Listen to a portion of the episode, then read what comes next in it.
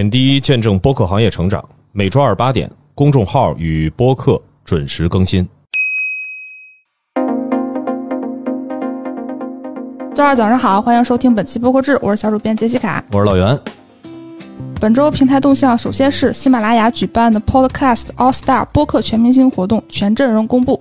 六月二十六日至二十七日，不开玩笑，超级文化、黑水公园文化有限、日坛公园等四十八档播客将参与八八四八播客全明星直播。在喜马拉雅搜索“播客全明星”，你就可以看到更多的活动信息。哎，实际上大家听到这期节目的时候，我们所有人都已经在上海的这个活动上了。陆家嘴中心，对，下盛广场。哎，今天下午呢，实际上也带着大家在现场这儿感受了一下。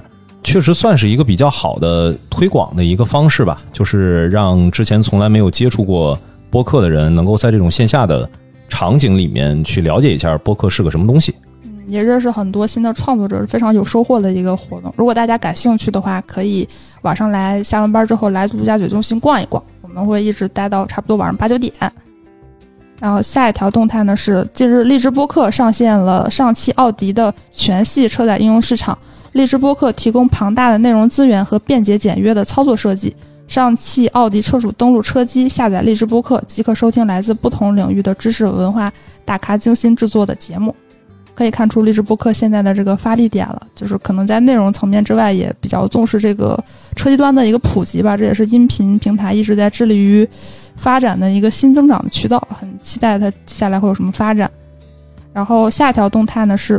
苹果播客将于金秋随 iOS 十七推出以下新功能，这个是苹果播客发的邮件里头的内容，然后就跟大家说一下。首先呢是单级插图功能，还有现在就听与队列功能，以及搜索筛选条件，就是相当于苹果播客从原来的就是不是很好用，变得会比较接近于现在大家可能印象中播客客户端应该有的一些功能吧。好，呃，接下来呢，为大家带来的是播客和第三方的一些资讯。六月十三日下午四点，一直持续到六月二十六日的凌晨四点，深夜谈谈播客网络阿那亚戏剧节与候鸟三百联合发起了候鸟电波。这一次呢，是以对谈、声音记录、外界电话接入、音乐播放等形式呢，围绕这场先锋创作实验进行声音内容的探索，以声音记录艺术家们的创作灵感、创作过程，为记录而发声。节目呢，可以在喜马拉雅独家的直播，然后搜索“候鸟电波”呢，也可以进入到直播的页面。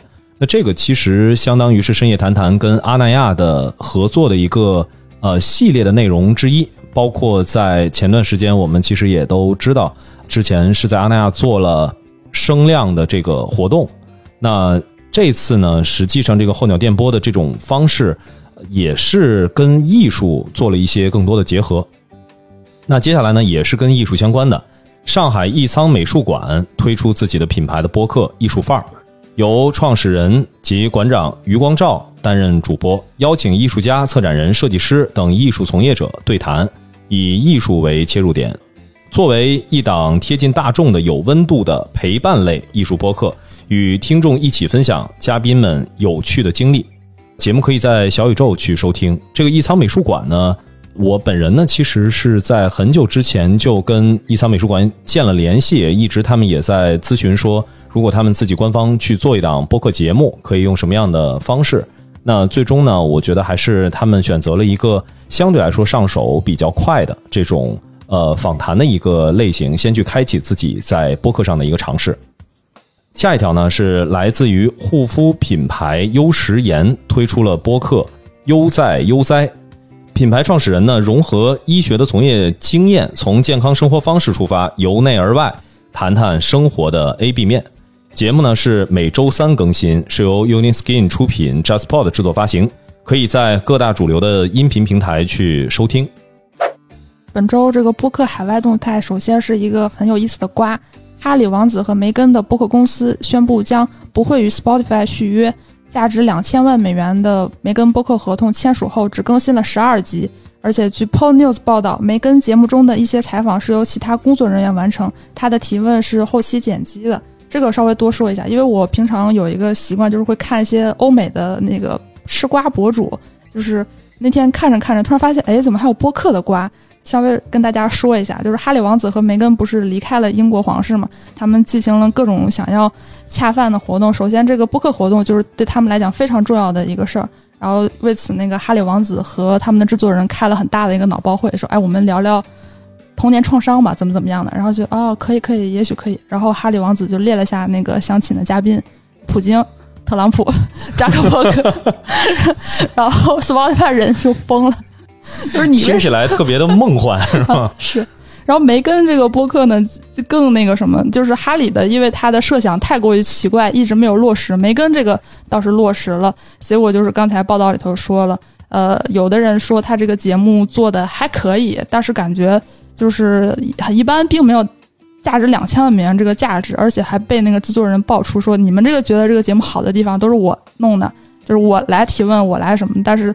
梅根在后期就是录一下问题就得了。哎，这个其实也能看出来，国内国外一个共同的听众的预期就是，你做这个播客节目一定要真诚一点。嗯，这明显就是让听众感觉到了自己有一种受欺骗的感觉吧，就是根本就没有对话，没有真实发生。就是为什么 Spotify 要签这么大一个价值的合同，是因为国外有一个习惯。就是很多料是通过播客放出来的，哎，它是舆论发声的源头之一。很多大佬愿意通过播客这个方式发声，因为它这个时间很长。就是即便可能被断章取义，因为有一个很长的内容，他们也会，就是他们的拥趸也会理解他们。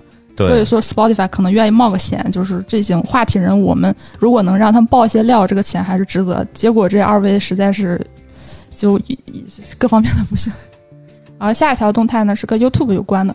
麦格伦 AI 宣布支持测量来自 YouTube 的流量数据。他表示，在播客方面，视频收视率和结果的分析历来存在差距，导致过度依赖建模或猜测。我们很高兴为市场带来一个以数据为导向的解决方案。